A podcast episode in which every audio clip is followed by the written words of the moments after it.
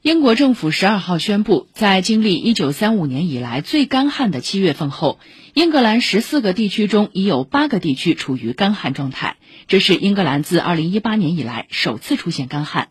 目前，英国正面临着今年夏天以来第二波热浪带来的极端高温天气，多地气温飙升。七月气温曾一度飙升至四十点二摄氏度，打破此前创下的历史最高气温纪录。科研人员表示，英国高温干旱状况出现的重要原因是人类活动加剧了气候变化。